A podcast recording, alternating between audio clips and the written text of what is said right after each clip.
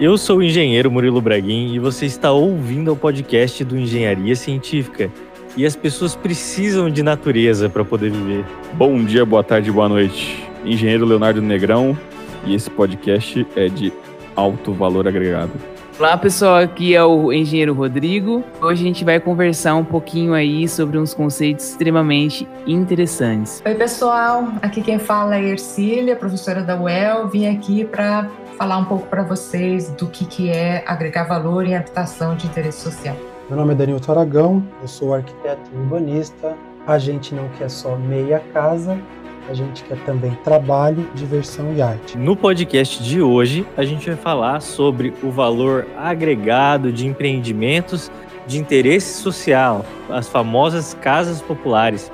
A gente vai entender o funcionamento de uma pesquisa de pós-graduação aqui da Universidade Estadual de Londrina, a UEL, mostrando um pouco mais da realidade dos moradores, do que, que eles enxergam de necessidade e valor das próprias moradias. Então é isso. Desejo aqui a todos um bom podcast. Oi, pessoal, Murilo Narrador aqui.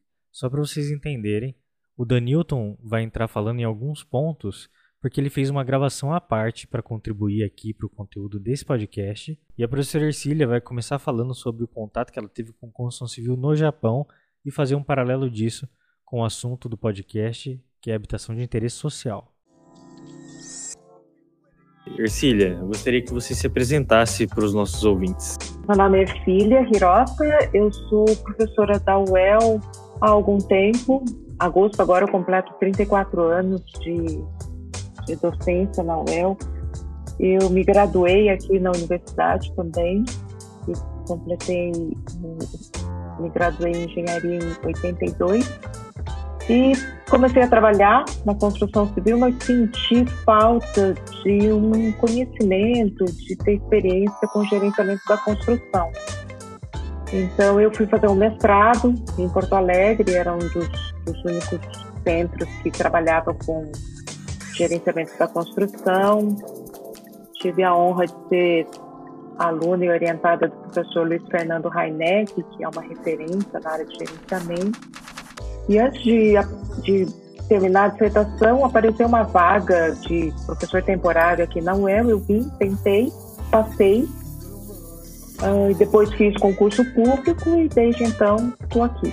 Fiz doutorado depois de ter entrado na universidade, também lá na, na, na, Federal do Rio Grande do Sul, com uma parte na Inglaterra. Nunca imaginei na minha vida que eu seria engenheira civil até entrar no uhum. curso de tentar descobrir o que é engenharia civil, né? Até a, a metade do terceiro ano do ensino médio, eu estava estudando para prestar medicina. E aí eu descobri que não era minha praia. Aí eu fui para engenharia civil. Quando eu entrei, eu fui comecei a ver o que é, o que se faz e me apaixonei pela área. E agora você dá aula em quais matérias para engenharia? Estou mais concentrada na área de gerenciamento de empreendimentos e uma disciplina de orçamentação e técnicas de planejamento e controle de obras. Mas quando eu entrei, eu entrei para dar técnicas construtivas, segurança do trabalho. Então já na universidade, aliás, eu já, acho que eu já fiz de tudo. Eu faço a faxina na minha sala todos os dias, já fui secretária ad hoc da dos Jogos Colegiados Superiores, já fui da área de planejamento do espaço físico da universidade, fui coordenadora de recursos humanos, fui assessora de planejamento, só não fui chefe de departamento e diretora de centro, mas o resto já fugi tudo. E deu aula pra gente, né, Murilo? É, é verdade. É, não faz tanto tempo, né? 2010? Não. Então, é. Só 10 aninhos, só. 10 anos, gente. É, então. É, Rodrigo. É, Rodrigo. Acho que eu sou o mais recente aqui. É, o mais novinho, então você fica quietinho. Sim. Não. Não, faz 10 anos que a gente teve aula com o professor Ercílio. Né? Mesmo faz assim. menos que a gente saiu da universidade. É, a gente se formou faz 8. Só. Ô Murilo, eu posso falar que você colava pra, pra professora? Nossa, Não, Posso brinca posso com isso. Eu não tinha essa habilidade de colar, não, cara. Porque o Murilo de só se né? formou graças a mim. Porque se É, não isso fosse Ah. Isso aí, o Léo sempre contou essa história. Essa história é uma mentira completa. Fazia trabalho na sua casa, você dormindo. Não, que absurdo. Olha que absurdo. Bom, então é o seguinte, esse convite aqui foi feito por causa de uma apresentação recente das pesquisas acadêmicas que você está fazendo, certo, Ercílio? Sim. uhum. E do que se trata essa pesquisa de modo geral? Você consegue dar uma explanada do que, que é o tema geral? É, desde 2001, quando eu voltei do doutorado, eu venho desenvolvendo pesquisas sobre habitação de interesse social. né? Sempre foi uma coisa que me chamou a atenção, porque a demanda é muito grande, a qualidade tende a ser baixa. E em 2010, eu fiz, participei de uma missão técnica para o Japão, organizada pelo professor Masa Noguchi. É uma missão muito legal porque a gente visita as principais fábricas de casas pré-fabricadas japonesas que são mundialmente conhecidas pela qualidade pela rapidez na produção. Né? São casas que ficam prontas no, no terreno em oito horas. Hum, casas industrializadas, né? Eles Oi? têm outro tipo de casa, por acaso que não seja industrializada? Eu acho que lá eles têm é uma coisa muito legal porque eles tudo isso faz parte de política pública do, do governo federal, né? Então, Eh, Então eles eh, o objetivo é reduzir perdas, desperdícios, né? Eh, trabalhar com material que seja pouco, que tenha pouca perda e sem, tenha sustentabilidade, que possa ser eh, desmontado e montado novamente, né? e com alta eficiência energética, né? ou seja, ah, as casas elas, elas não podem consumir muita energia tanto na produção como na, no uso e operação. Então a opção acaba sendo a, a pré-fabricada mesmo, né? E a mão de obra lá é muito cara. né? Então depois dessas visitas a gente, eu voltei assim com uma visão totalmente diferente no que diz respeito a, a atendimento de cliente o foco deles é muito forte em cima do cliente. Eles, eles investem bastante tempo, bastante técnica, é, profissionais de alto gabarito para atender cliente, entender quais são as necessidades dele agora e no futuro, né? Porque no contexto japonês, o terreno é muito caro. Então, normalmente não acontece como aqui no Brasil, que você compra uma casa, daí compra outra, e faz outra, e constrói uma, né? Para quem pode. Tem mais espaço, né? Geograficamente, né? É, lá não. 70% É, lá é uma do custo daquilo que vai ser executado é o terreno. Né? caramba. Olha só. E tem o problema do sismo também, né? Tem tufão, ou seja, as casas elas têm que ter uma tecnologia que resista a essas intempéries que são bem graves. Então, tsunami. na volta- É, tudo. Monstros gigantes, tipo Godzilla. Exato. Verdade. Por outro lado, o, o povo japonês valoriza muito a, a, a tecnologia da madeira, né? Eles têm uma afetividade, né? Com construções em madeira. Então, muitas dessas fábricas ainda continuam fazendo casas em madeira, se eh, estrutura em madeira, né? Se o cliente quiser. Né? Mas a preferência deles é pelas casas com estrutura metálica. Você descreveu as casas japonesas de madeira, é aquelas casas que tem parede de papel, sabe? Que tem em filme japonês. Tem de tudo. Eu né? nunca entendi Então, aquela parede.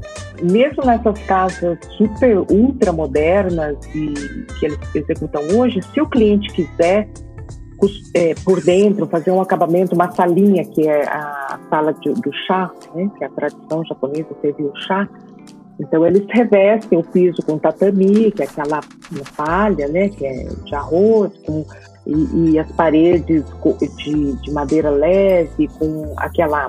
O acabamento dessas portas é feita com papel de arroz. Olha aí, Ah, de arroz, E- então. É, por isso que ele é uma parede bem leve e, e ele, é, no, no showroom a gente chegou a visitar, eu fotografei, inclusive, com o que a gente chama de ossuari, né? Que é um, uma almofadinha que as senhoras têm, é, se ajoelham, né? Ficam ajoelhadas, servem o chá, bem tradicional. Então, é uma mistura, né? Muito legal de ver isso. o Japão inteiro é assim, né? É uma convivência bem harmônica entre coisas tradicionais e, e o moderno. Quem anda em Tóquio fica assombrado com isso. No, no meio da rua a gente encontra um prédio super moderno, todo envidraçado tal, e do lado um templo budista de 1800 não sei quanto, todo é, bonitinho, as pessoas frequentam aquele lugar, veneram as coisas antigas, muito legal. Conhecer o Japão assim muda o nosso prisma assim, com relação à a, a vida. Legal. E assim, é muito legal vendo você falar, né? A gente percebe que é muita identidade do povo japonês mesmo. Acho que não tinha como ser diferente. Até por toda a superação da história do Japão, essa necessidade de se modernizar, mas sem deixar de lado essa coisa. Isso é uma religiosidade, uma espiritualidade que o povo do Japão tem, né?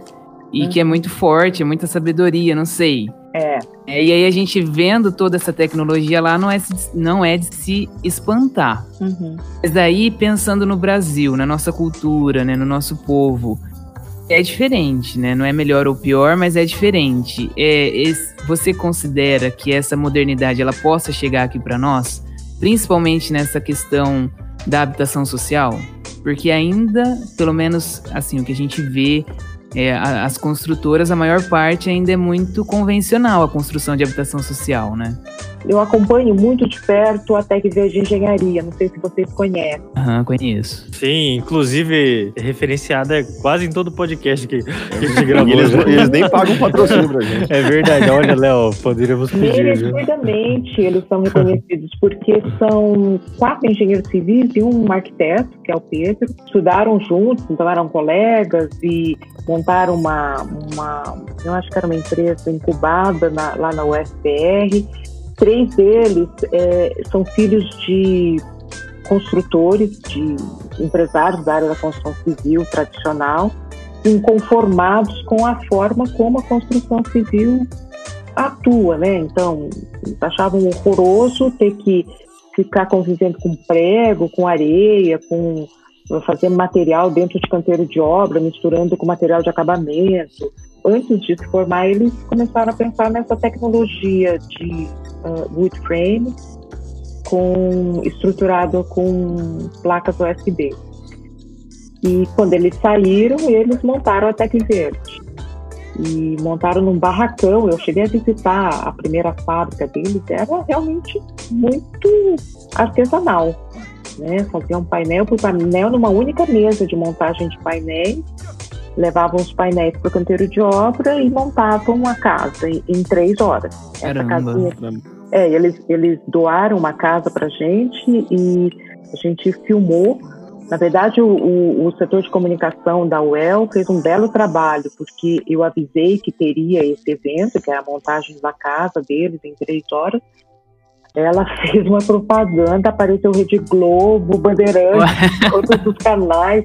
Foi. Foi um show. Foi um show. Legal. Foi muito legal. Foi muito legal. Mas existe, eles estão fazendo essas casas, Minha Casa Minha Vida, é, faixa 1, já fizeram bastante. E agora, mais recentemente, nos últimos três anos, eles têm se dedicado à produção de edifícios de quatro pavimentos com a mesma tecnologia, né, com a mesma rapidez, com a mesma tecnologia. Painéis pré-fabricados montados no local. Também para faixa não muito alta.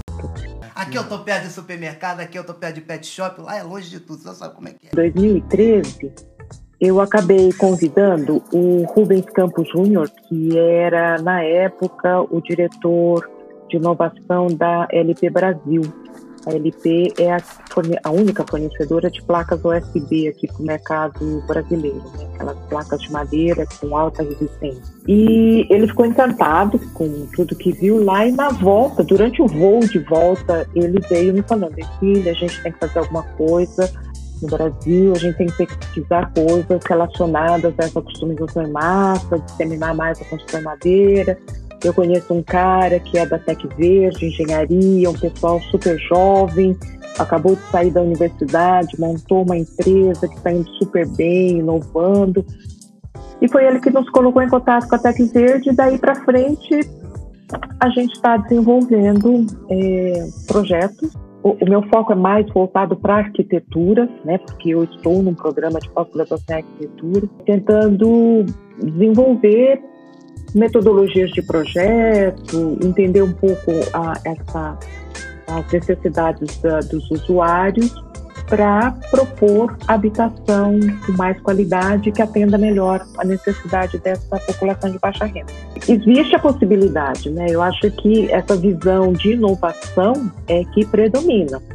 A gente tem uma certa eh, dificuldade, um medo, né, de sair do tradicional, que é o que a gente domina, para passar para uma tecnologia nova. Que é o que não domina, né? Eu diria até. É. é o que a gente está é acostumado com os erros do tradicional, é por isso. É verdade, faz sentido. A gente consegue fazer puxadinhos no, nas, nas então, mas é isso que incomodou esse, esse grupo de jovens, né? Eles achavam assim, não, não é possível que a gente estudou cinco anos para fazer isso, né? Continuar fazendo isso, né? Que me motiva a dar aula ainda hoje, né? Depois de 34 anos lá dentro, é imaginar que eu estou ajudando a formar pessoas que vão mudar esse panorama atual, né? Para continuar fazendo o que está sendo feito sem pré-julgamento, né? Tem muita gente fazendo muita coisa boa. Aqui em Londrina nós temos excelentes empresas construtoras, né? Mas para fazer o que está sendo feito, já tem profissional de sobra aí no mercado. A gente tem que formar gente com uma cabeça de mudança, né? De fazer a diferença. Eu acho legal a gente trazer até eles para falar justamente disso, do, da jornada até chegar onde eles chegaram. Porque é, o propósito do engenharia científica é esse: é levar o uhum. conhecimento, inovação, né, através dessa linguagem aqui tranquila de, to de todo mundo entender. Eu acho muito uhum. bacana. A gente vai fazer contato, sim, vamos trazer Lembrando que a Casa da UEL, a gente citou também no podcast número 33, ah, é? Uhum. sobre arquitetura modular, que é ah, residências ah, em legal. container. Uhum. Lá a gente falou disso e, e dando continuidade aqui, percebe-se que é um assunto muito relevante, sabe? Eles são referências, né, nesse mercado, né? Demais. Eles demais. foram a primeira empresa a conseguir o credenciamento dessa tecnologia na, na Minha Casa Minha Vida e na Caixa Econômica Federal, né? Para que eles possam é, para que as empresas construtoras possam uh, obter financiamento para a produção de casas com essa tecnologia, eles precisavam do tal do, da TEC, né, que é a, uma autorização técnica, uma avaliação, né, de que é uma tecnologia válida, que tem, atende aos desempenhos da norma, etc. Foram eles que conseguiram. É um, é um misto, né? Old frame com paredes já prontas, industrializadas. Então, ouvinte, a gente falar desse assunto especificamente num podcast com eles. Ah, e eles vão fazer obra aqui em Londrina, ano que vem. Então, eu fiquei sabendo disso. Vai ter obra em Londrina? Vai. vai. Legal. Nossa, maravilhoso. Uhum. Uma das coisas que, que também chamou muita atenção lá no Japão é a, a, forma como eles se comunicam com os clientes, né, usando os protótipos físicos. Eu achei aquilo muito legal. É, a gente visitou o laboratório de desenvolvimento de produto da, da Sexui, customizam a altura da banheira, a altura do degrau, a largura da, da, do corredor, enfim, e eles fazem a gente testar tudo isso, né? Então, eu lá no laboratório cheguei a colocar um, uma parafernália ali imitando uma pessoa grávida de oito meses. Eu botei a barrigão mesmo, ah, foi? um negócio nas pernas, assim, é, para sentir o peso, como se sentiria uma grávida Caramba. de oito meses. É. Uma prótese, né? Assim. Eles querem que a pessoa se sinta, sinta a realidade que ela vai encontrar. Né? Tem a dificuldade de locomoção, né, de uma pessoa Tem. nesse é. estado. E aí, assim, sentar numa bacia sanitária, por exemplo, e, e o, qual é a altura daquela barra que a pessoa vai se sentir mais confortável na hora de sentar e levantar. Né? É impressionante a dificuldade que as pessoas têm. A outra coisa foi um visor é, que simulava a perda de visão na medida em que a gente vai envelhecendo.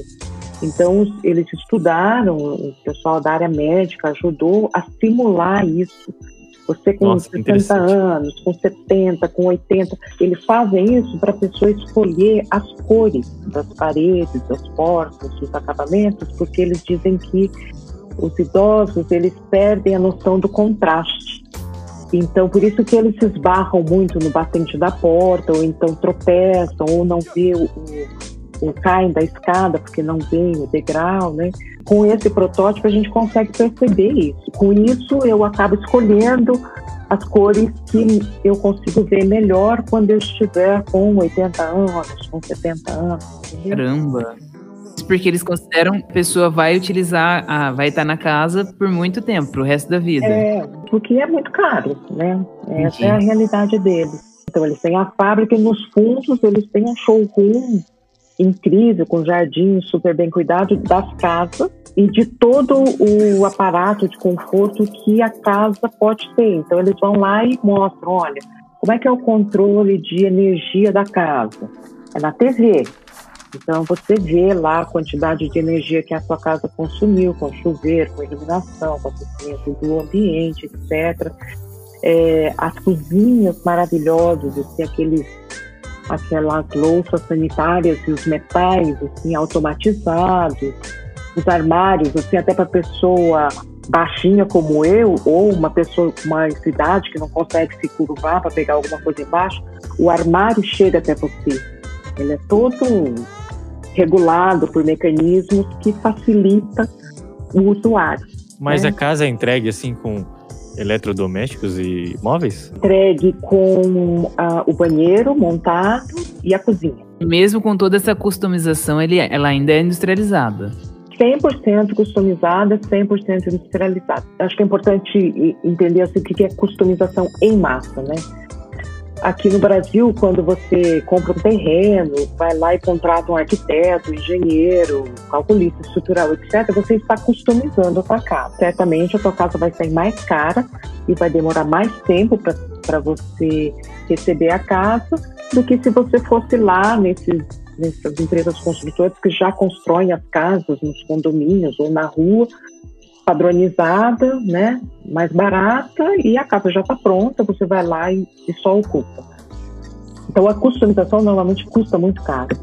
O que a, a empresa japonesa, as empresas japonesas fazem é ter estudado muito fortemente, profundamente essas flexibilidades e as variedades de gosto dos clientes e desenvolveu peças padronizadas para a produção da casa. Trabalham com dois ou três perfis metálicos para fazer todos os pilares, todas as vigas nos vãos necessários, que dê a maior flexibilidade possível na hora de compor a casa. Eles conseguem fazer o atendimento assim de um cliente, um a um. Esse cliente escolhe o estilo, o tamanho do, do quarto, etc., com auxílio desse arquiteto. Então, vai ter pequenas restrições de dimensão, mas a casa vai sair num custo como se a fábrica estivesse fazendo produtos padronizados.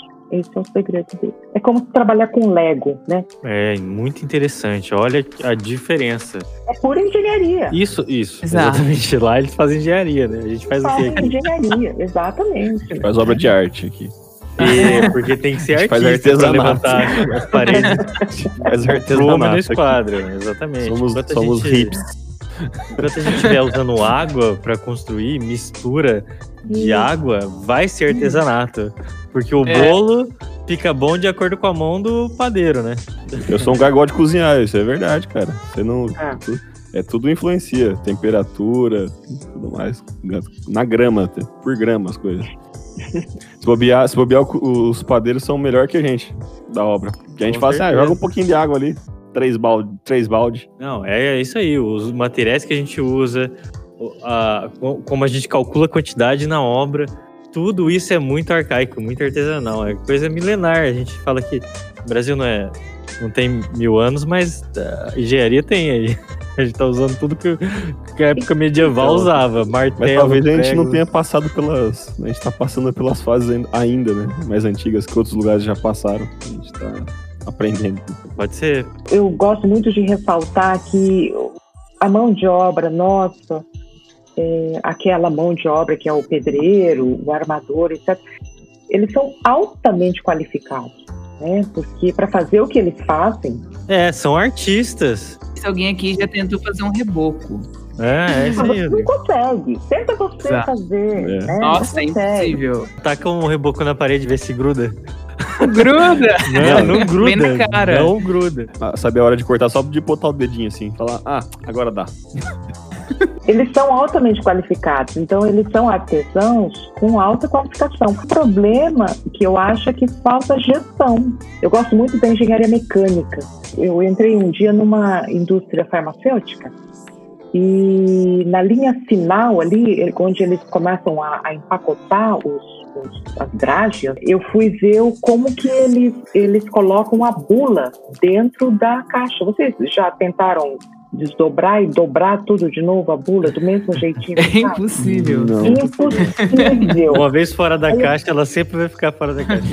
É, e não vai caber mais. Não. Não, porque ela é feita por um. É, é, é tudo mecanizado, né? Então é uma máquina que puxa uma folha, né? Então ela passa, pega uma folha, entra com aquilo numa, numa máquina e lá dentro tem algum, um, um mecanismo que faz a dobra e o, a draja entra na caixa de. de na caixinha dela de papelão, empurrando a bugla para dentro. Olha. Entendeu? É uma máquina que faz isso. Isso é engenharia. É, como é que o é. cara foi conceber uma máquina que tira uma folhinha? Eu comecei a prestar atenção se, se eu conseguia encontrar uma caixa de medicamentos com du- duas folhas da bula. Porque é impressionante, é uma máquina. É, Fica aquele monte de bulas impressas e ela pega uma folha, coloca nessa, nessa máquina, faz as dobras e, e, o, e, a- e o envelopinho da dragem entra é- ela é que empurra a bula para dentro da caixa. Precisam de uma máquina para conseguir captar uma espessura de uma folha de papel, né? Pois é. Eu acho que justamente essa necessidade, por exemplo, dos engenheiros mecânicos de serem tão precisos faz com que eles sejam. E a gente na engenharia civil, como a gente não precisa dessa precisão milimétrica, às vezes a gente acaba negligenciando, né? Isso, na verdade, não é bom. Vai- Vai mudar, não é possível, né? Ai, não é Ah, Já, possível. já, já tá mudando. né? Exato. Então, Porque se você for pensar o negócio da, até da bula mesmo, você vê que tem, tipo, um- o processo ele é bem definido, é, o planejamento é bem definido. Você sabe que é isso, depois aquilo e já vai. é. Às, às vezes tem coisas que, que em construção é muito no instinto, né? O cara vai fazendo meio que por, por instinto, oportunidade, por, sei lá, condições que vai surgindo. É, É, e o nosso produto é mais complexo, É muito complexo, exato. muito complexo. Só o exemplo da janela. A, a janela, sim, ela serve para dar sensação de segurança, ela dá ventilação, ela dá iluminação natural para economizar energia elétrica, ela colabora com a estética, é, entendeu? Então ela não tem uma única função. Qualquer alteração que eu faça da altura ou da largura da janela, eu mudei o desempenho da casa. né? Então, É Claro. muito mais é muito mais simples você gerenciar uma fábrica de automóveis, uma fábrica de, de equipamentos agrícolas e tal, do que o canteiro de construção civil. Mas o que, Mas- que você acha que, que, que falta mais pra gente nessa nossa área? Detalhamento, é planejamento? O que, que é o. Ah, eu acho, eu- eu acho que a gente, é, num determinado momento aí do mundo, a gente especializou as pessoas demais, né? Então, o cara que entende de projeto arquitetônico só sabe fazer projeto, ele não sabe executar a obra. É, o cara de estruturas só pensa em estruturas, não pensa, não consegue articular a estrutura com tubulações de água, esgoto, não sei o que, que vai estar passando. Então, a gente perdeu um pouco o que a gente chama de visão sistêmica, né? A gente não vê o produto todo, cada um vê um pedacinho. É aquela coisa que, se a gente tem um, um problemão grande para resolver, lá atrás a gente resolveu fatiar o boi aos bifes, né? Que achando que fatiando a gente resolve, resolve muito bem cada pedacinho do bife. Só que na hora que junta boas soluções de cada bife, não dá o boi de novo, né? É, então a gente perdeu um pouco essa articulação, aí, eu acho. Daí, Nossa. hoje, hoje a gente vê que o BIM é o, é o que tá. Tá, Tá assim. Ajudando tá bem, nisso, bem né? alto, ele tá voltando querendo juntar tudo, todos os especialistas num lugar só, né? Verdade. É, só que assim, de novo, a gente vê times que estão trabalhando com BIM pensando num projeto bem projeto certinho, sem incompatibilidade, sem, sem clashes, né? É, e que chegue na obra claro, que todo mundo leia e entenda. Diferente daquele pessoal que eu tenho visto aqui em Londrina, já tem grupos que estão querendo, tentando resolver, por causa do BIM, o processo de execução. Ó, isso aqui tem que entrar primeiro. Primeiro você vai colocar o rodapé, depois você vai colocar não sei o quê. Para colocar o rodapé, você tem que. Então, estão pensando planejamento da obra, estão, ou seja, simulando a execução da obra na modelagem. Isso é BIM.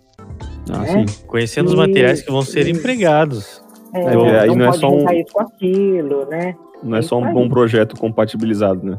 Não. Ele não. já é com, com parte de execução e tudo mais. Né? Porque para isso, para entender os materiais trabalhando juntos, você precisa saber como vai ser executado. Eu acho que talvez o primeiro passo pra gente mudar é, é deixar aquele pensamento de que é bobeira pensar nisso. Acho que Tem muita gente que pensa isso, né? Uhum. É bem aquela, aquele pensamento de tocar obra, né? É. Como se fosse assim, a obra se toca. Ela vai que vai, né? E aí a gente pensa por muitas vezes, achar que é óbvio aquilo que não é. Aí a gente se perde. Então, mas para inovar, se o cara não entende bem de materiais de construção, se não entende bem de processo de execução, se não entende a parte básica, ele não inova. É olhar o sistema construtivo, né? Não só o elemento mais. Aqui eu tô perto de supermercado, aqui eu tô perto de pet shop, lá é longe de tudo, você sabe como é que é. Você descreveu essas casas no Japão e lá também é de interesse social? Não. Eles têm uma categoria assim, como a gente tem no Brasil? Tem, mas o modelo é diferente, né? Então, a população que de baixa renda, eles têm um subsídio municipal. Então, eles, eles não compram a casa, eles alugam. E é um aluguel subsidiado dependendo da tua renda. O, o conceito é outro. É que aqui no Brasil, a gente tem o conceito de que todo mundo tem que ter, ter a sua casa própria. E isso é um conceito equivocado. Ah, vocês não viram? Agora tem um- um- uns empreendedores eh, que são eh, bem, eu achei fantástico. Tem no Rio Grande do Sul, em São Porto Alegre, tem- eu tenho certeza que tem um empreendimento assim, em São Paulo também. É, ao invés de ter o coworking, você tem o co-living. Ah, sim, sim. Você pode locar a tua, o teu apartamento por três meses, cinco meses, um ano, né? Mas aquilo não é seu. Exato, é isso. Porque assim, daqui a pouco eu posso estar, ainda mais que vocês, na idade que vocês estão, hoje vocês estão trabalhando aqui, amanhã vocês podem estar em Miami ou, no- ou depois vocês vão para Itália. Eu tenho filhos de amigos meus que são assim, uma hora tá na Tailândia, trabalhando lá com música, depois já foi para Londres. E aí daqui a pouco em São Paulo. Para que, que essa pessoa vai querer acumular imóvel? É, não vai. Então, é uma moradia diferente. E lá no Japão, eles resolvem o problema do pessoal de baixa renda é, sem é, o sonho da casa própria. Ele vai morar de aluguel, num aluguel bem razoável, numa edificação que tem uma manutenção muito boa, né? então é- isso é pago, né? porque a edificação é do município, então o município faz a manutenção preventiva dessas, dessas edificações para manter o capital dele e os moradores vão rodando por ali. É, é outro conceito. Né? Então, a Arcília falou aí de um assunto que, de novo, eu tô trazendo aqui podcast, o ouvinte já sabe, que é pra gente falar de nomadismo moderno. A gente vai falar isso, Legal. Uhum. que é muito bom, é a, tendência, assim. Tem Aham. construtoras no Brasil que fazem e promovem isso lá em São Paulo. Eu, eu, assim, né, como pessoa, é, parece que eu me sinto mais confortável com essa ideia. Que tudo bem eu mudar. Não Uhum. ter uma raiz, um lugar ali que eu vou ter que ficar ali pro resto da vida. Eu não me dou bem com essa ideia. Por isso que eu falei no podcast Residências em Container, que eu quero fazer minha casa num container pra eu Uhum. ter uma, tirar uma carta de caminhoneiro e levar minha casa onde eu quiser. Onde quiser. Você ainda tá com essa ideia, cara? Eu já você comprar um motorhome, cara. Já falou, é mais fácil. É, também. Não, mas vai, vai dar Dá certo. mais trabalho pra você descarregar o container. Vai dar certo. Então, mas você vê que, que esse conceito de nomadismo acaba indo também bate de frente com esse conceito, acho que é meio americano que a gente tem, de ter casa grande, apartamento grande, né? É, Hum. Pensando um pouco agora nessa pós-pandemia, é, eu vi uma Sabe, Ercília, no sabe que não tem pós-pandemia, né? Ainda não, né? Tem pandemia. É, agora essa é a realidade, não tem pós.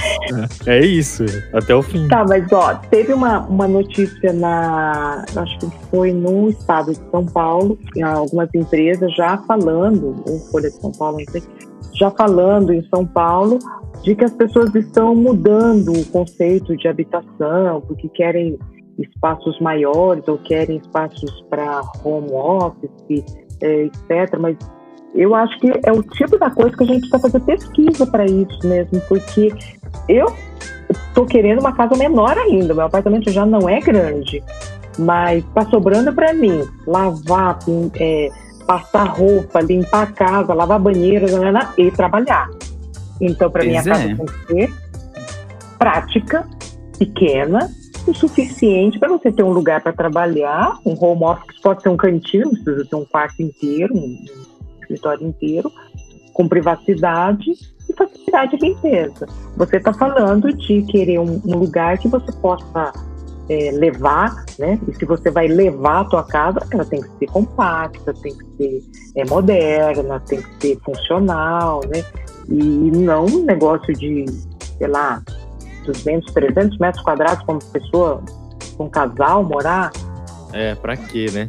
Pra Aí, quê? aí é o conceito também da gente trazer aqui num próximo podcast sobre minimalismo, que também é um estilo de vida muito bom, co- condizente Sim. com os tempos atuais. São conceitos diferentes. Eu acho que muita coisa vai tende a mudar. E eu acho que já tem público para isso. Com É. certeza. Acho Sou que eu, não, eu. não, Eu não também. identificaram. acho que não identificaram ainda. O pessoal não fez as pesquisas para poder identificar esse público. Pois é. Muito legal esse do co-living. Eu acho muito legal, porque quem tem um imóvel tem que ficar pagando imposto, cuidando de manutenção, trocando isso, trocando aquilo. O cara que quer trabalhar e que tem essa mobilidade de um pouco aqui, um pouco ali, não sabe, ficar se preocupando com Essas coisas. né? É, exatamente. E outra, a dinâmica dos trabalhos hoje em dia é muito É. diferente. Eu falo, tem uma tendência mundial que cada pessoa vai ser um CNPJ, assim. Porque Uhum. é mais ou menos isso mesmo que tá Sim. acontecendo e que vai acontecer. Então, provavelmente a empresa onde você vai trabalhar vai ser você mesmo. Né? Não agora, mas no futuro. Provavelmente esse negócio de é, carteira assinada vai cair muito. Pelo menos assim, para nossa realidade de engenheiros, de arquitetos. Isso, é, eu acho que é bom enfatizar isso, né? É. Essa parte da população que de alguma forma consegue levar isso pra frente. Se a gente for pensar na população, sei lá, que é mais pobre ou uma classe mais baixa, é bem complicado pensar Claro, exatamente. forma, né? Então, e essa população justamente é o tema aqui, né? É o foco aqui do podcast de hoje, para a gente falar É, sobre é, habitação de interesse social, né? Casas populares, né? As famosas.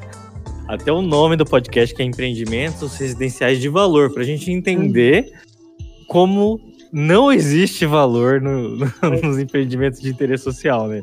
E a foto da vitrine do podcast é bem isso, assim. Uhum. Sabe, tem uma piadinha que fala que, que eu já vi vários memes, que era você chega assim num empreendimento desse, todas as casas são iguais, aí você fala assim, imagina chegar bêbado num lugar desse e conseguir encontrar a sua casa.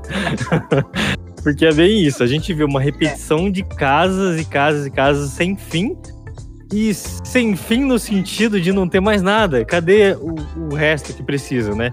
Empreendimentos comerciais, empreendimentos de apoio, como creches e hospitais, né? eu acho que falta um pouco de atenção mesmo, né? Porque, por exemplo, a Coapar do Paraná, há muito tempo, tem uma diretriz que, é, no empreendimento que eles fazem, é, é que eles não atuam aqui em Londrina porque tem a Coab aqui, né?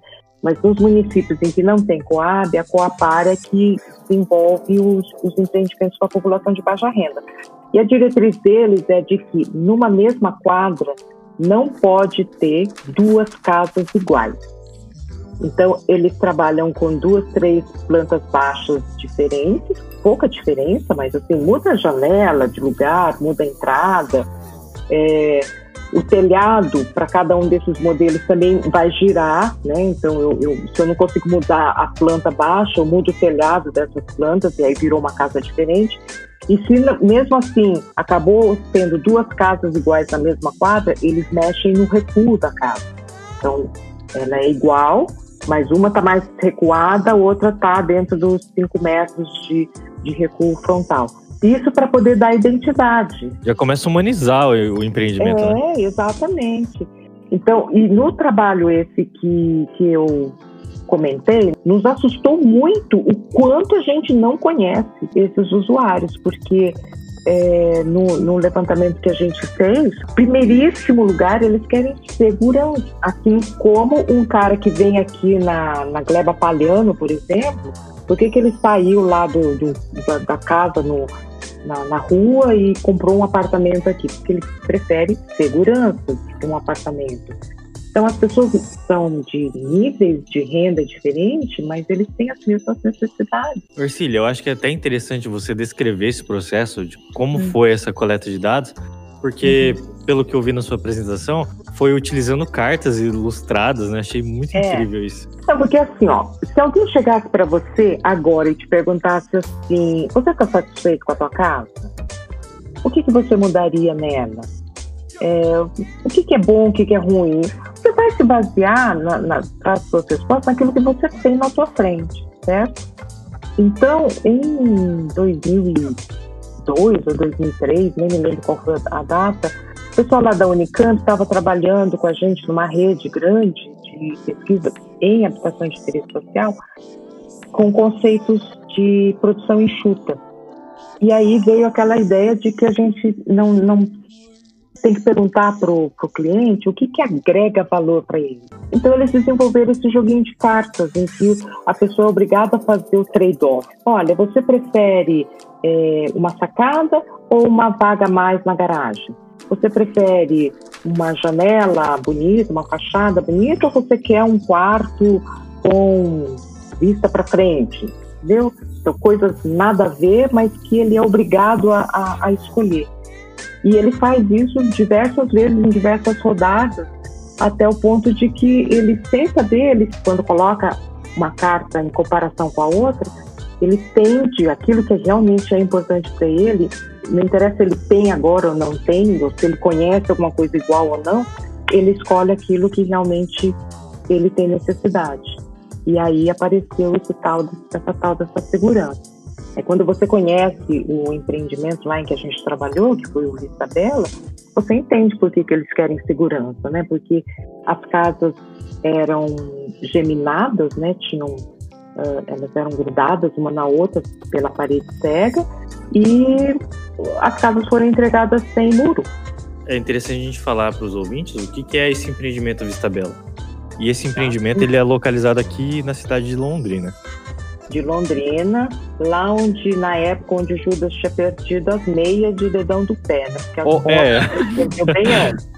Sabe, né? hoje a cidade acaba e começa mato? E, é lá. É, um pouquinho lá. é, um pouquinho pra lá. É pros quatro lados, os quatro lados tem mato, né? Não, Isso. Não... Até pouco tempo atrás, eu acho que ainda é um dos maiores empreendimentos de interesse social baixa renda, né? De até três salários mínimos é, no Brasil.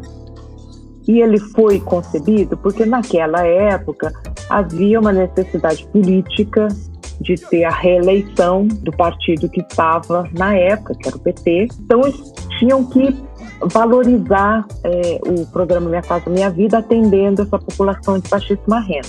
Na época, o regulamento do programa Minha Casa Minha Vida era de que não poderia haver empreendimentos com mais de 500 unidades habitacionais, porque é óbvio, né?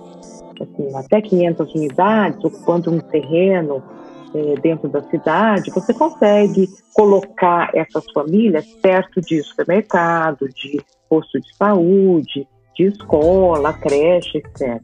Por unidade habitacional, a gente entende tanto casas quanto apartamentos? Tanto casas como apartamentos. Então, mas num terreno que é, acabou sendo ocupada por 2.700, 2.000 Caramba! Casas e apartamentos, né? Eu visitei a obra quando estava em andamento. Eram 90 prédios e mais de 2 mil casas. Caramba. E deixa eu frisar aqui, são 90 prédios. Você não ouviu errado, ouvinte. 90 prédios de quatro pavimentos. Gente, isso é possível? Num bairro só. Sim, Uma obra só, uma caramba. aberração. Pesquisa no Vistabela iniciou-se em 2013. Dessas 2.712, a gente fez a pesquisa por amostragem, então, se eu não me engano, foram 190. Literalmente, a gente entrou na casa de 190 pessoas do conjunto. E esse foi um ponto fundamental, se aproximar do usuário para entender o que o próprio usuário quer, não tem nada mais lógico que isso. Sobre segurança ocupar é, a maior importância. E eu acho que esse ponto é importante, porque o projeto pode ser até simples quanto é, projeto arquitetônico e de engenharia, né? um- Uma casa, enfim. Mas o cliente é bastante complexo, porque tinha diversos perfis familiares. Então a gente visitou de pessoas que era, moravam sozinhas, até mãe solteira com sete filhos, sendo que um desses sete filhos era, um- é- era cadeirante. Então veja a, dif- a dificuldade. E aí todos na mesma, basicamente na mesma área. As, as casas, elas, as casas convencionais, né?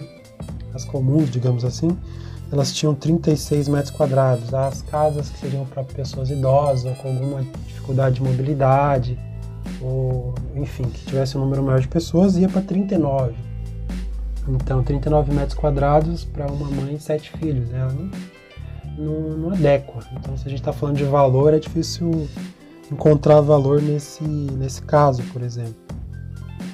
Mas é, o que, que significa segurança nesse contexto? A gente teve que apresentar questões subjetivas por conta dessa complexidade do usuário. A gente não conseguiu apresentar para essa escolha aí, hierarquia né, de atributos, algo mais objetivo. Então, para que atendesse a todos, é, é, com essa mais ou menos esse nível de subjetividade, né, essa segurança, natureza, né, para entender quais dessas coisas eram fundamentais para o usuário.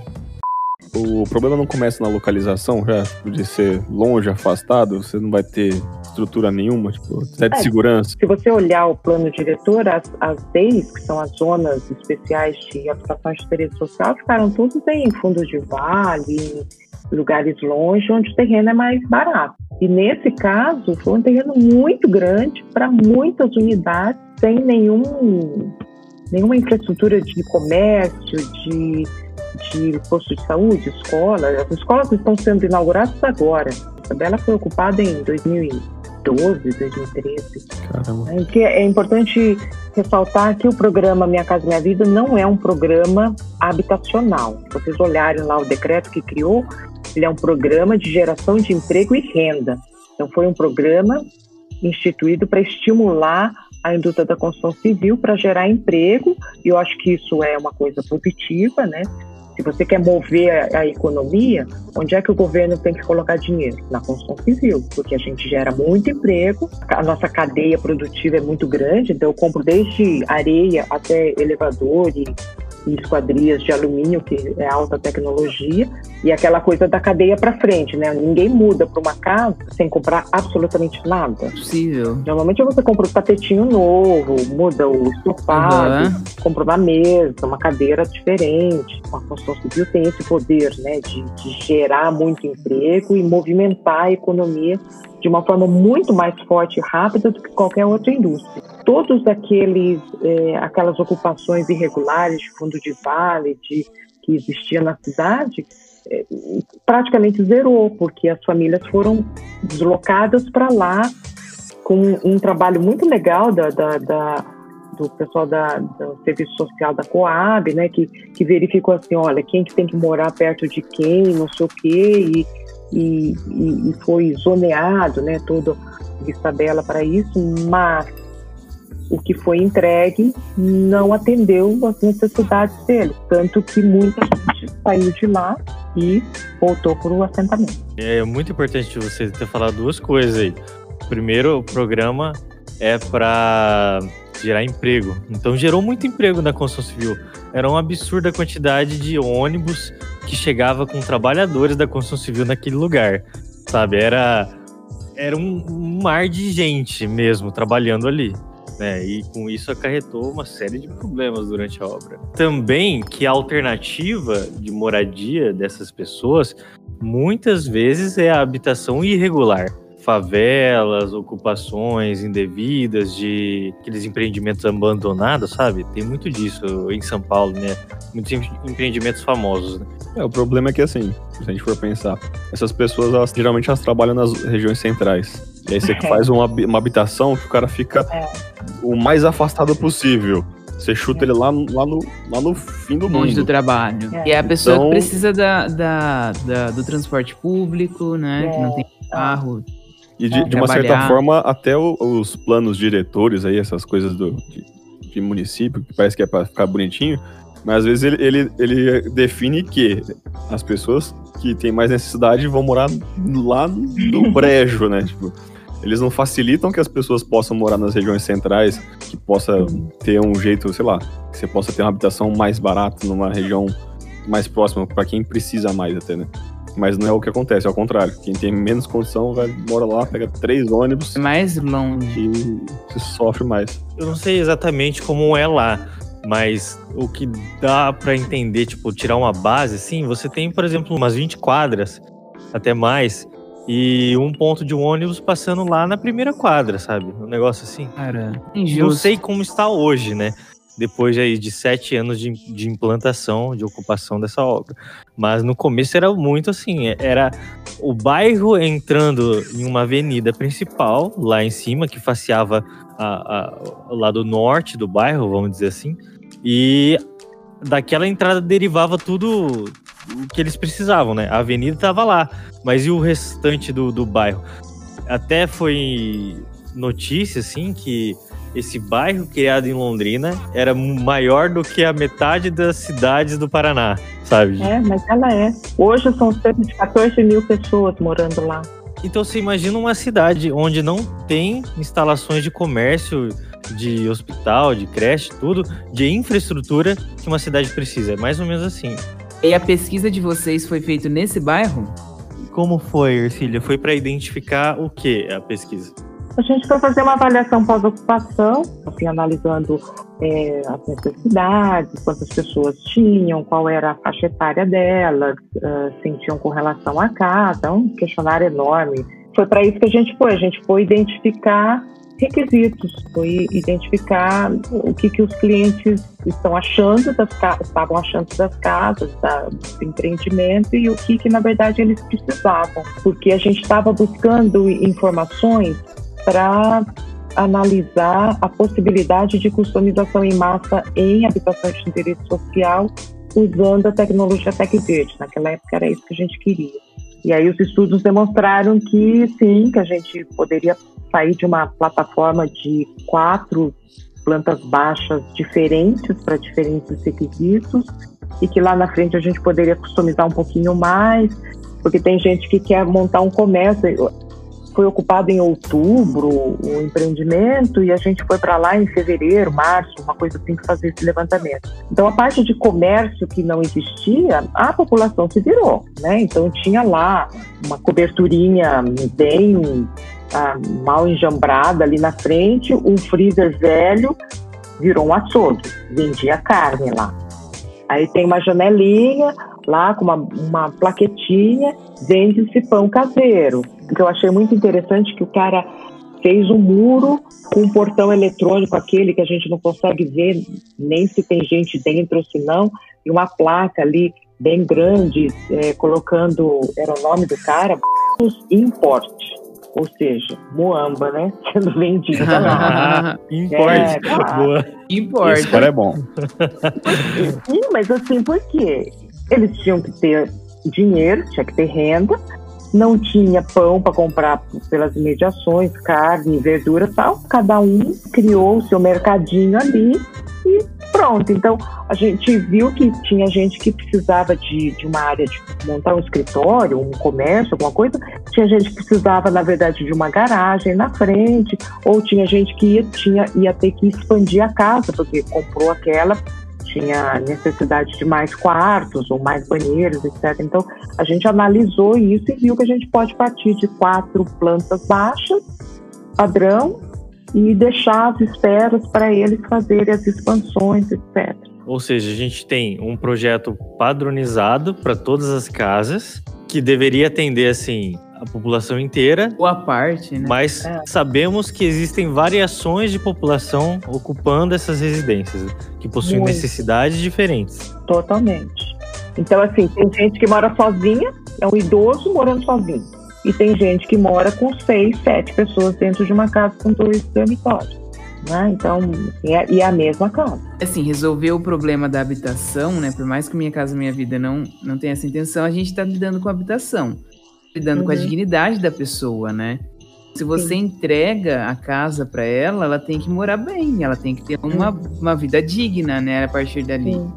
A gente não considera esse valor, é difícil alcançar isso, né? Por isso que a casa vai se transformando num Frankenstein, porque a pessoa vai tendo que adaptar à realidade que ela procura.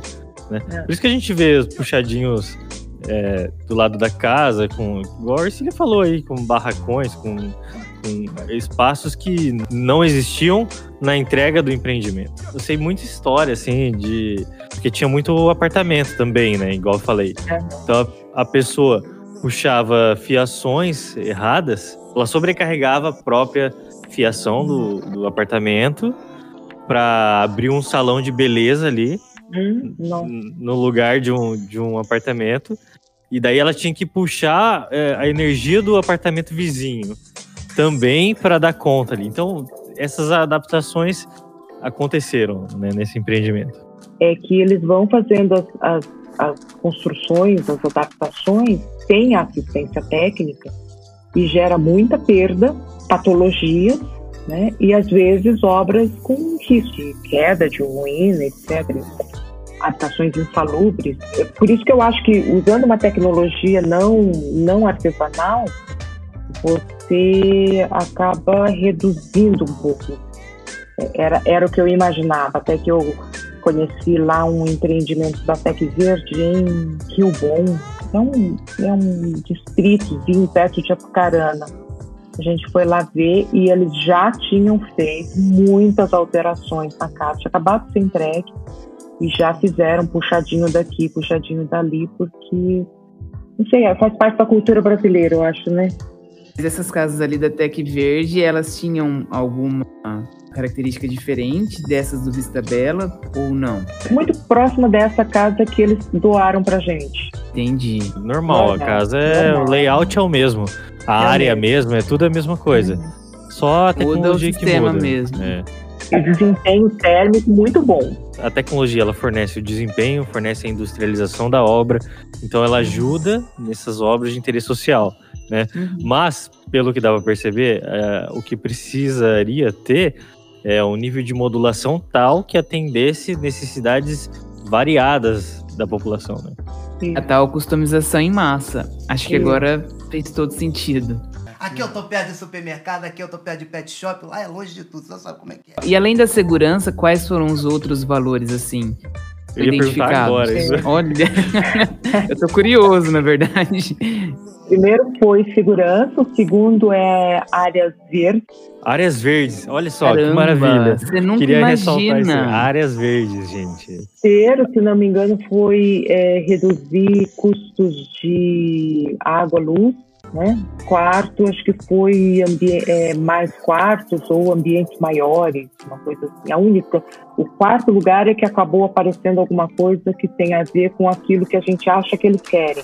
Quais eram as propostas das construtoras? O que, que elas achavam que o, que o cliente precisava? a gente achava que eles iam querer um quarto a mais, uma sala maior, uma cozinha maior, uma área de serviço é, coberta, né? Porque é, algum- pelo menos o tanquinho aquele, né, que faz centrífuga, é, elas podem ter, né? Mas não tem cobertura, então não dá para colocar lá. Então, a gente achava que, que elas, eles iam querer uma casa maior, né? Essas características mais de necessidade de espaço. No entanto, segurança e áreas verdes foram os dois campeonistas. Que eu achei incrível esse negócio de área verde. Porque é isso mesmo, as pessoas precisam de natureza para viver em harmonia. É, e assim, as casas são pequenas. É muito comum a gente ver assim que a- essas famílias botam uma cadeira lá na calçada e e usam a calçada como uma extensão da casa, uma área de lazer da casa. Então, o verde é importante, né? Porque as crianças vão brincar onde? Dentro da casa não cabe, né? Vão brincar fora. Mas é que custa, né? Não sei se vocês sabem, né? no programa Minha Casa Minha Vida tem um teto de, de financiamento para o empreendimento todo. Na época que a gente estava trabalhando, o valor era de 64 mil reais por unidade habitacional. Só que esse valor não seria gasto na casa. Com esse valor, o empresário tem que pagar o terreno, fazer a infraestrutura toda, água, luz, esgoto, né, tem que uh, reservar uma taxa, é, um percentual acho que de 1,8% para assistência social, né, que é atender a população ali, que no final acaba sendo para assistência técnica, né, que às vezes essas pessoas não sabem nem usar a válvula hidra e não sabem usar o aquecedor solar lá para misturar a água, então tem que ficar dando assistência. Inclusive o lucro do empresário está tudo dentro desses 64 mil. Apertadinho. Muito. Desses 64 mil, cerca de 53 era 53%, né, era destinado à unidade habitacional. Então, a conta é de trás para frente que o empresário faz, né? Então, desses, com esse valor que sobra, qual é o tamanho da casa que dá para fazer? Qualidade, né? Porque Isso. reduzir bastante a qualidade dos materiais, né? Para um preço menor, sei lá. É, mas com a norma de desempenho hoje a gente já não pode fazer mais isso, né? Você tem que adotar materiais para chegar naquele desempenho. Tanto que depois do resultado dessa pesquisa, o nosso grupo passou a olhar para o empreendimento. Então, a gente foi olhar a qualidade do espaço público livre, né? Então, uh, como é que a gente consegue racionalizar esses 64 mil, que, é, que hoje acho que está em torno de 80 mil reais por unidade, é, organizando e planejando melhor o, o, o, empreendimento como um todo, né? desde o projeto do loteamento, como é que a gente consegue reduzir corte aterro, como é que a gente consegue reduzir o número de postos de visita pela mudança de nível ou pelo tamanho das quadras, para sobrar mais dinheiro para dentro da casa. E aí, tecnologia construtiva pré-fabricada é a solução, porque o tempo custa muito. O custo indireto de uma obra de um ano, que eu possa reduzir para seis meses, eu, eu economizo um, um, dinheiro que não agrega valor para o usuário, que é esse tempo do custo da obra andando, e jogo para dentro da casa ou do espaço público com melhor qualidade. Consigo colocar é, quadras me, melhor projetadas, com calçadas mais largas, né, com verde, salado, enfim. Na questão do, do Vista Bela, será que isso aí não se explica pela forma que que nasce esse, esses empreendimentos. Nem você falou lá que o Minha Casa Minha Vida era emprego e renda, né? As empresas não estavam buscando uma solução para famílias de baixa renda. Elas estavam tendo que construir no padrão que já estava ali meio que já pré-definido, já, já limitou até inovação, essas coisas assim. O Vista Bela foi uma, uma janela de tempo política né? Uhum. Então, é, por que, que as habitações foram é, coladas uma na outra? Né? Porque é, para ganhar tempo, ao invés de fazer um novo projeto de loteamento, me parece que já existia um loteamento pré-aprovado é, numa parte daquele terreno para agilizar. Né? O, o Isabela tinha, que tá, tinha data de entrega, essa é a realidade. Né? Entendi. Então, eles trabalharam nas condições que tinham, no terreno que tinham. Né? E aí, eu acho que as empresas consultoras que executaram é, fizeram muito bem, porque para fazer tudo aquilo naquele espaço de tempo que foi dado, nas condições que, que eles tiveram, uhum. até que eles tiveram sucesso. Faz muito tempo que a gente precisa de uma política habitacional. Né? O que é uma política habitacional? Que pense nas necessidades, que pense nisso que você falou, né? que que é, as pessoas precisam trabalhar, então elas precisam ter transporte, ou então precisam morar perto de onde trabalham, tem que ter é, posto de saúde, tem que ter escola, tem que ter tudo isso, né? E, e na verdade, o programa Casa Minha Vida não pensa nisso, né? Uhum. É, uma das diretrizes é de que não pode ter área comercial dentro do empreendimento. Então, só aí você já matou, né, boa parte do que é um programa habitacional essas pessoas elas não vieram do mesmo lugar, diversas, diversas comunidades né, espalhadas por Londrina. Quando você é, leva elas é, para um outro local, a gente imagina assim, ah, tá recebendo uma casa, vamos se sentir gratas, mas na verdade você quebra da rede de solidariedade que cada uma dessas comunidades anteriores tinha, mesmo em lugares precários, enfim. Para além né, da condição financeira, que às vezes é uma necessidade, porque algum, em alguns casos as pessoas recebem aquela casa, elas vendem a casa para fazer renda e voltam para suas comunidades. Ela está distante do trabalho dela, está distante às vezes é, do, dos familiares, ela está distante dos amigos. A partir da, da, da, pesquisa a gente conseguiu então hierarquizar isso, esses requisitos do usuário, a gente conseguiu também entender que não é só um perfil, mas que não seria possível entender os 2.712 perfis de familiares que existiam ali, mas que a gente poderia agrupar. Então foram é, agrupados em grupos que tinham características semelhantes para pelo menos seis desses grupos, para daí você passar a pensar seis, pelo menos seis projetos diferentes, distintos. E na ideia de customização é que esses projetos eles pudessem ter essa distinção, mas no mesmo processo produtivo, que aí você tem a possibilidade de manter um custo semelhante.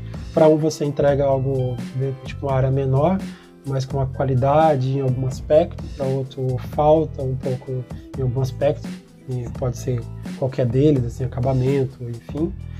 Bom, se eu pudesse destacar algo que, que eu considero que foi muito importante nessa pesquisa, é, foi é, exatamente ir a campo. Eu acho que a gente tem que fazer mais isso como arquitetos, engenheiros. A gente tem que se aproximar do usuário. O usuário tem que ser objetivo de design, objetivo de projeto e parte, né? Bom, então acho que talvez a gente tenha uma oportunidade aí né, que a gente não aproveitou com Minha Casa Minha Vida. Talvez tenha sido o maior projeto assim é, nacional é, de, de engenharia, como um todo, eu digo, né? E talvez a gente tenha uma, uma nova fase aí pela demanda, pela oportunidade que provavelmente vai haver e necessidade de investimento econômico é, em habitação e por ser muito rápido investir nesse setor, o usuário ele tem claro é, o que ele não quer.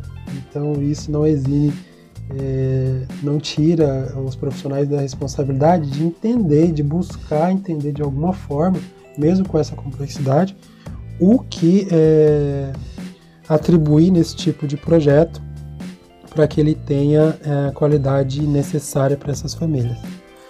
Então é isso, pessoal. Se você ouviu a gente até aqui, principalmente se você aprendeu alguma coisa, não deixe de seguir o Engenharia Científica nos agregadores de podcast, principalmente no Spotify. Acesse também engenhariacientifica.com.br. Os links de contato de todo mundo vai estar aqui na descrição. Se você quiser mandar áudio pra gente, mande no número 043 9969 50891. Então é isso, muito obrigado e até a próxima.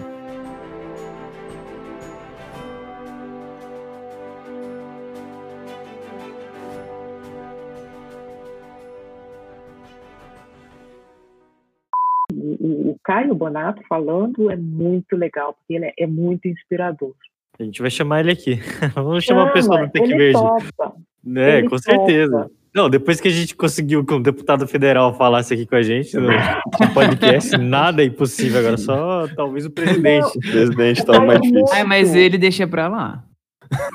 Não, tudo bem, eu concordo. Eu posso tentar, se quiser.